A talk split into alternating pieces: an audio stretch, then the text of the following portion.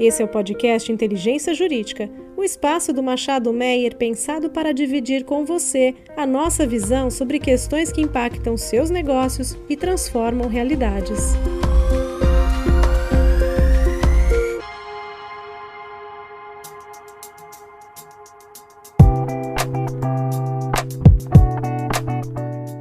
Todos e a todas. Esse é o primeiro episódio de 2023 do podcast tributário da Inteligência Jurídica do Machado Meia. Gostaria então de desejar a todos um feliz 2023 e esperamos poder estar cada vez mais próximos de vocês. Meu nome é André Menon, sou sócio do tributário do Machado Meia e hoje eu tenho o prazer de ter, de ter aqui comigo os meus sócios Diana Piatti e Fernando Colucci. Olá pessoal, um prazer estar aqui de novo. Feliz 2023 para todo mundo. Olá, muito bom estar aqui. Feliz ano novo para todos.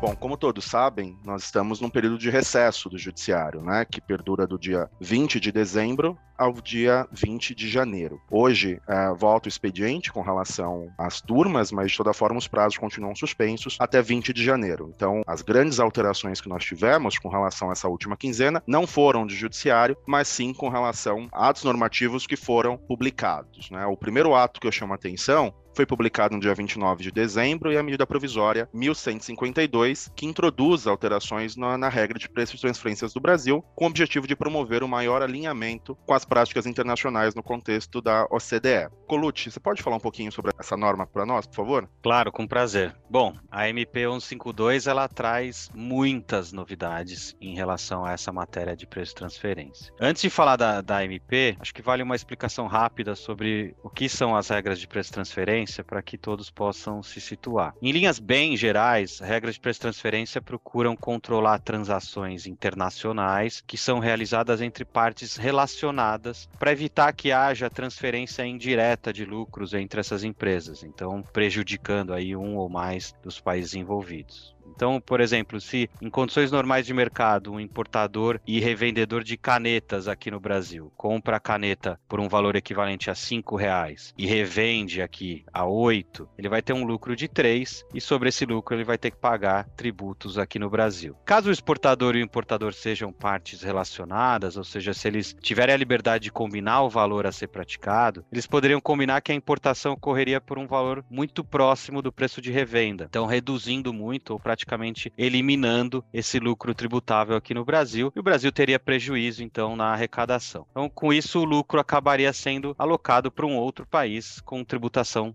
inferior. Então, as regras de preço de transferência buscam evitar justamente essa manipulação de preços para garantir que todas as empresas e, portanto, todos os países vão ter suas remunerações justas. Essa noção ela é refletida em um princípio adotado no mundo todo, que é chamado de princípio arm's length. A nossa legislação atual de preço de transferência foi editada em 1996 e ela acaba se diferenciando de todas as outras legislações do mundo. Ela prima pela simplicidade, pela praticidade na aplicação, o que é muito bom por um lado, mas que acaba gerando muitas distorções e nem sempre reflete aquela intenção que eu comentei de refletir as condições de mercado que seriam observadas entre partes não relacionadas. A principal ferramenta da legislação atual é a utilização de margens de lucro fixas para avaliação das transações. E é justamente aí a principal alteração que a MP 1152 traz, é, incorporando à legislação brasileira o tal princípio princípio arm's length e abandonando as margens fixas. A questão é que a implementação na prática desse princípio ela é muito complexa. Ela demanda uma série de análises, elaboração de estudos de mercado, de laudos. É, Para que você tenha uma ideia, as regras atuais estão refletidas em seis artigos da Lei 9430 de 96 e a MP 1152 traz 40 artigos para tratar da mesma matéria. Isso sem falar no próprio conteúdo das regras, que são muito mais complexas nessa legislação proposta. E ela foi proposta principalmente para permitir a entrada do Brasil na OCDE, tanto que ela reflete fielmente o conteúdo de um relatório produzido conjuntamente entre a OCDE e a Receita Federal do Brasil, a partir de um trabalho que foi iniciado há mais de quatro anos. Em alguns trechos, ela até parece uma tradução literal das guidelines da OCDE sobre preço de transferência. A gente poderia ficar horas aqui comentando o conteúdo da MP, mas aqui para esse espaço eu gostaria de chamar a atenção para alguns dos aspectos que me parecem ser uh, talvez os principais aspectos relacionados à MP. O primeiro deles é justamente a forma utilizada para a introdução das regras. Como a gente sabe, uma MP só cabe quando houver relevância e urgência. E a pergunta que fica então é: bom, qual seria a urgência em implementar uma regra que só vai vigorar em 2024? Parece que para contornar isso, o governo incluiu a opção para os contribuintes adotarem já em 2023 essas novas regras. Mas com isso ele acaba criando um caminhão de potenciais problemas. Por exemplo, essa opção para 2023, segundo a MP, é irretratável. Então, o que acontece se a MP não for aprovada? Nós teríamos algum, alguns contribuintes que, no período de vigência da MP, teriam adotado as novas regras e, no período restante do ano de 2023, voltariam às regras antigas. É, outra coisa, certamente só vai aderir já em 2023 aquele contribuinte que tiver redução na carga tributária, que então vai acabar antecipando uma redução na arrecadação. Isso sem falar que muitos dispositivos e regras da MP dependem de regulamentação pela Receita Federal, o que pode ainda demorar algum tempo para vir. Bom, falando então do conteúdo da MP, ela traz, como eu disse, todo um novo conjunto de regras, procurando internalizar o princípio arm's length, que é um termo em inglês e nem sequer foi traduzido na legislação. Consta dessa forma mesmo, o que parece até ser bom para evitar quaisquer discussões futuras de que a nossa legislação não teria adotado ou teria adotado um sistema próprio. Esse é o termo usado em todos os outros países do mundo e é o que também foi usado aqui na nossa legislação. Essas novas regras de preço transferência têm também uma abrangência muito maior do que as anteriores. As, a regra atual ela é basicamente restrita a tangíveis, alguns serviços e operações de mútuo. Nas novas regras, todas as transações entre partes relacionadas podem estar sujeitas a controle, incluindo também intangíveis, quaisquer tipos de serviços, contratos de compartilhamento de custos, reestruturações de negócios, operações financeiras e vários outros. E aí, falando em partes relacionadas, nessa parte o conceito da MP também é muito mais amplo que o atual, incluindo até uma linguagem bem subjetiva, por exemplo, sobre relação de influência. Então, aqui é, é uma diferença grande também que nós temos em relação à legislação atual. Um outro ponto que chama atenção é a forma de aplicação do princípio arm's length. Em linhas bem gerais, de novo, a MP determina a análise de todas as circunstâncias da transação testada, inclusive para avaliar se haveria outras opções com partes não relacionadas, até mesmo a não realização da transação. E aqui ela traz um ponto que me parece ter o potencial de gerar inúmeras controvérsias. Ela diz que as circunstâncias e evidências de conduta efetiva das partes prevalecem sobre os documentos e contratos firmados. Aqui, para mim, claramente é uma regra de substância sobre a forma, mas aí a pergunta que fica é qual seria a base legal, base normativa para essa regra? A gente tem o artigo 116 do CTN, que trata de uma matéria semelhante e que até hoje não foi regulado em lei, mas não me parece que o artigo 116 dê fundamento para essa medida da MP. Uma outra grande novidade da MP é a permissão para a utilização de novos métodos para avaliação das transações. É, são métodos que são conhecidos internacionalmente, como o método da margem líquida da transação ou o método da divisão do lucro. Existe até a possibilidade do contribuinte adotar um outro método não listado na lei, desde que ele comprove que todos os listados não seriam apropriados. E aí, falando dos métodos, uma outra novidade importante é a obrigatoriedade de seleção do método mais apropriado. Hoje, o contribuinte tem a liberdade para escolher qualquer método disponível. Com a legislação, nova, ele só vai poder adotar aquele método que for considerado o mais apropriado. E aí isso aqui também tem muito espaço para controvérsia. E para encerrar, eu queria só fazer menção aqui ao fato de que essa nova sistemática aumenta muito a complexidade e a burocracia. O que, além de gerar custos adicionais para os contribuintes, sempre tem também o poder de gerar muitas controvérsias, ainda mais se tratando de documentos que têm um grande viés econômico e subjetivo. Então,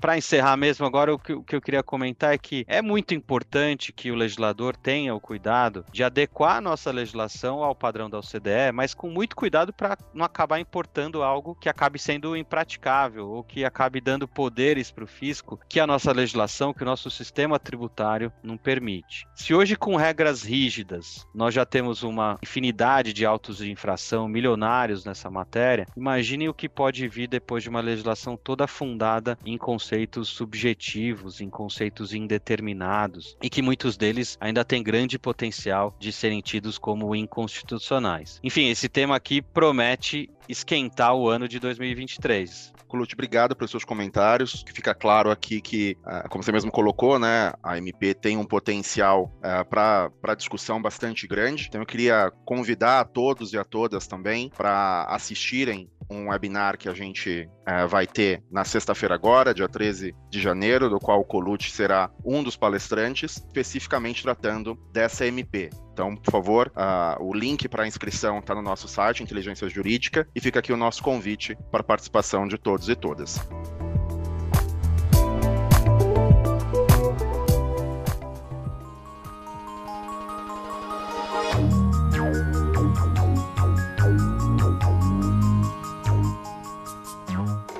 Diana, um outro tema que me parece também bastante interessante para ser tratado é a miscelânea com relação aos decretos editados tratando de receita financeira. Você quer tratar um pouquinho sobre isso, por favor? Eu vou começar aqui citando a expressão do Alfredo Augusto Becker, que é carnaval tributário. Só que foi um carnaval tributário agora no fim do ano.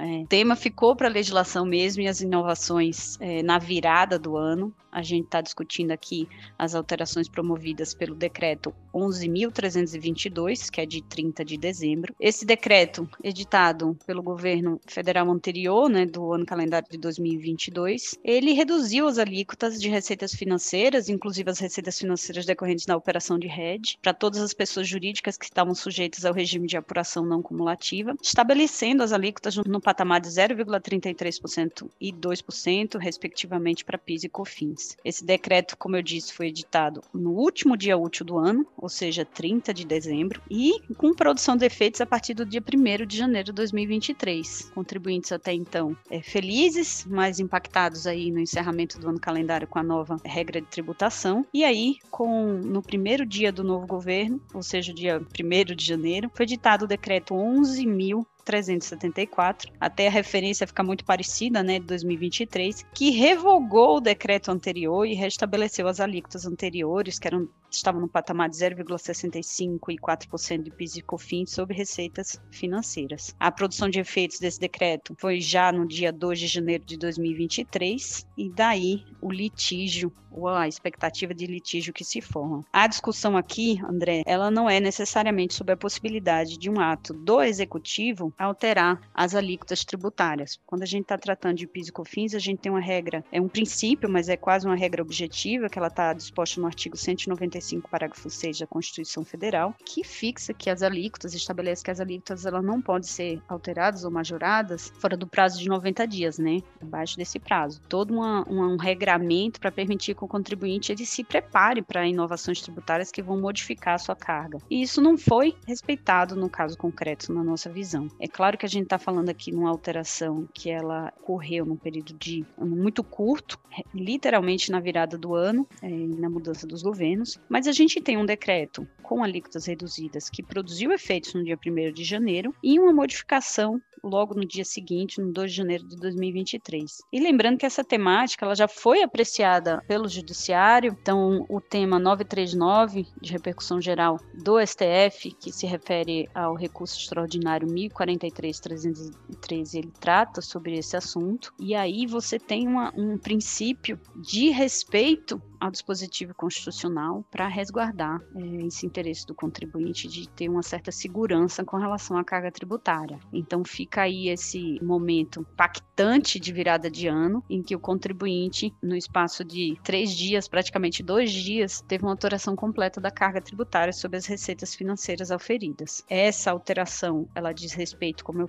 mencionei, a um número maior de pessoas jurídicas, porque ela vai afetar todas as pessoas jurídicas que estão submetidas ao regime não cumulativo mas em certa medida a mesma coisa aconteceu com o decreto 11321 de 2022, que reduziu o percentual pago com relação ao adicional de frete é, da Marinha Mercante. Aqui você teve a mesma situação de um decreto que foi editado no dia 30 do 12, o decreto, enfim, né, editados na sequência, e revogado logo em ato contínuo, no primeiro ato do novo governo federal, e provocando também essa mudança na carga tributária. Então, para os contribuintes aqui, a gente tem um número menor de contribuintes afetados pela própria natureza do tributo, mas lembrando que o Supremo Tribunal Federal já reconheceu é, o adicional de frete da Marinha Mercante como contribuição de intervenção do, do domínio econômico, ou seja, sujeito às mesmas regras e aos princípios é, da não, da, os princípios da anterioridade previstos na Constituição Federal. Aqui, é, falando um pouquinho do 150, inciso 3 a linha C, combinado com 195, parágrafo 6 da Constituição Federal. Diana, obrigado por seus comentários. Também é um tema que vamos ter bastante discussão durante o ano de 2023, né? Eu gostaria de falar um pouquinho agora para vocês da Instrução Normativa 2121, publicada no dia 20 de dezembro de 2022, que teve por objetivo consolidar as normas de apuração, cobrança, fiscalização, arrecadação e administração do PIS da COFINS. É, essa instrução normativa ela é extremamente importante, tanto porque ela revoga a instrução normativa 1911 de 2019, quanto porque ela atualiza a posição da Receita Federal sobre diversos temas, sobretudo em razão dos julgamentos recentes efetuados pelo Supremo Tribunal Federal. É, é uma instrução normativa bastante grande, né? A gente está falando de é, 811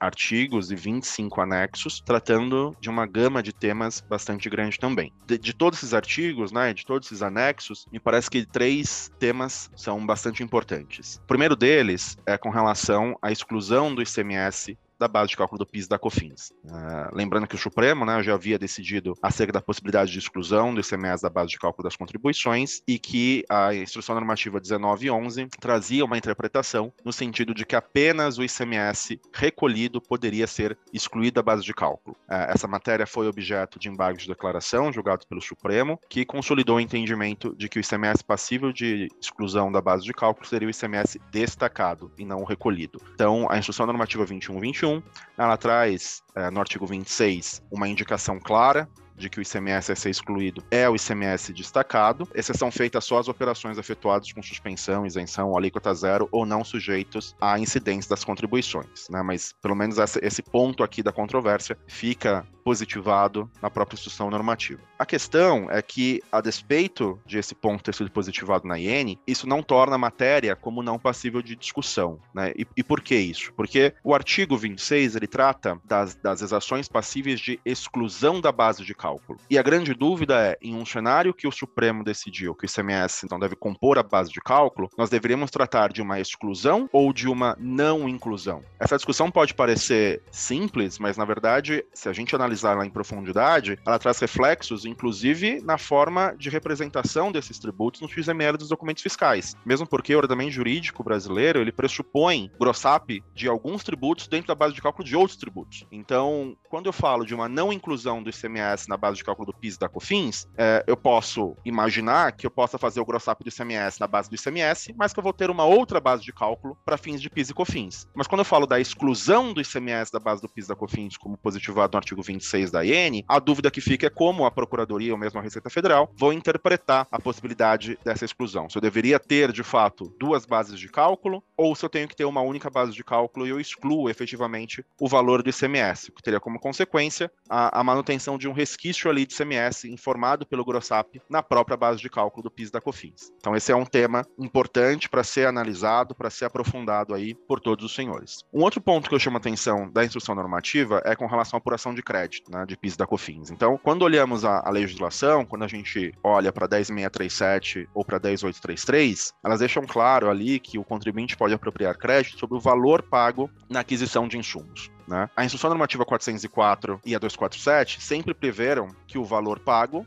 seria o valor do produto descontado os tributos não cumulativos. Né? Então, em um cenário em que o IPI, a empresa não era contribuinte do IPI, o IPI se tornaria custo e logo uh, o adquirente poderia tomar crédito do valor do IPI. Acontece que isso não, não ocorre nessa nova instrução normativa. A nova instrução normativa, ela deixa claro ali no artigo 170 que a parcela do valor de aquisição dos itens não sujeitos ao pagamento não geram direito a crédito. E ela expressa, inclusive, com relação ao IPI. Ela coloca tais como IPI, ICMS-ST e seguro e frete suportado pelo comprador. Então, nos parece que aqui também é um ponto bastante importante para ser analisado por todos, porque essa instrução normativa, é, a despeito de positivar a impossibilidade de apropriação de crédito de PIS e COFINS sobre o valor do IPI, mesmo quando ele é custo né, do, do adquirente, fica de, de, permanece uma dúvida aqui de se ela teria competência para isso, se ela poderia restringir aonde as leis 10637 e 10833 não restringiram.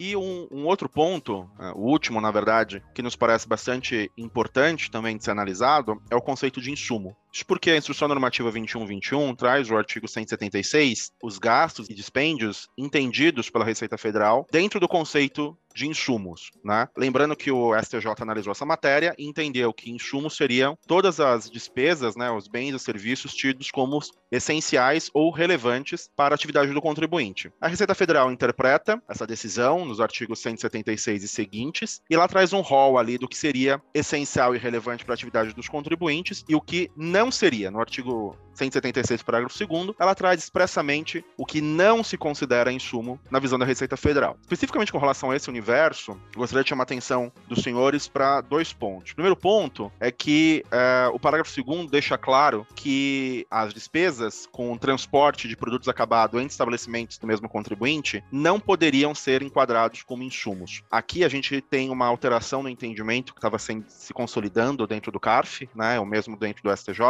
no sentido de que essas despesas poderiam sim ser enquadradas como insumo. Então a grande dúvida é se agora teremos uma nova discussão, um reestabelecimento das discussões, ou se de fato, considerando que o CARF e o STJ eh, estavam na, indo na linha de essencialidade e relevância ah, da matéria, se isso, essa alteração na instrução normativa seria letra morta. Um outro ponto que eu chamo a atenção de todos é que muito se discutiu desde a instrução normativa 1911 sobre o conceito de insumo e desde a decisão do STJ sobre o conceito de insumo também, se quando o contribuinte incorre uma despesa em razão do, de uma previsão contratual ou em razão de um acordo coletivo ou de uma convenção coletiva, se essa convenção coletiva, se esse acordo coletivo poderia ser equiparado a uma norma né, é, é, passível de imposição e se ele poderia enquadrar essa despesa como insumo. Existiam algumas soluções de consulta, em especial tratando de EPI, que entendiam que convenções coletivas e acordos coletivos geravam esse, esse dever obrigacional junto a, a, ao contribuinte, logo poderiam dar direito a crédito. Mas a instrução normativa 2121 ela deixa expresso que não se considera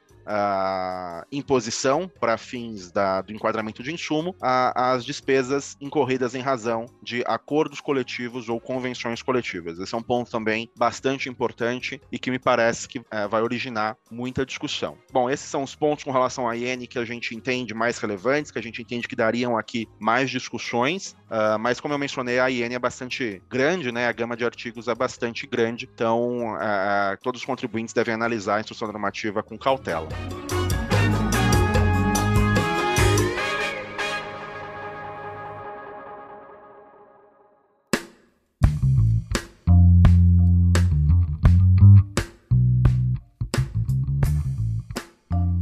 Bom, essas foram as principais alterações que tivemos na última quinzena, né? Como todos puderam perceber, uh, os temas são de fato bastante densos e podem repre representar bastante discussões agora do ano de 2023. Queria aproveitar também para agradecer os meus sócios, Diana Piatti e Fernando Colucci, pela participação nesse podcast. Queria agradecer a todos pela audiência. Obrigado, foi um prazer. Até a próxima. Foi um prazer estar aqui com vocês de novo e um feliz, novamente, um feliz 2023 a todos.